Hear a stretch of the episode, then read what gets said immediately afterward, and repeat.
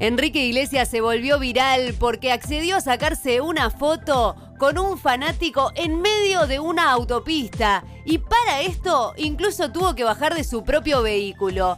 Esto ocurrió en medio de una carretera con alto tráfico. Un fanático se dio cuenta que en el auto que estaba esperando a su lado que el semáforo diera luz verde para avanzar estaba nada más y nada menos que Enrique Iglesias. Asombrado le pidió al cantante para tomarse una selfie con él desde lejos, pero cuando se preparaba para tomarla, Enrique Iglesias se bajó de su auto y se acercó hasta él. El fanático no podía creer lo que estaba pasando y por supuesto que el video del momento se volvió viral.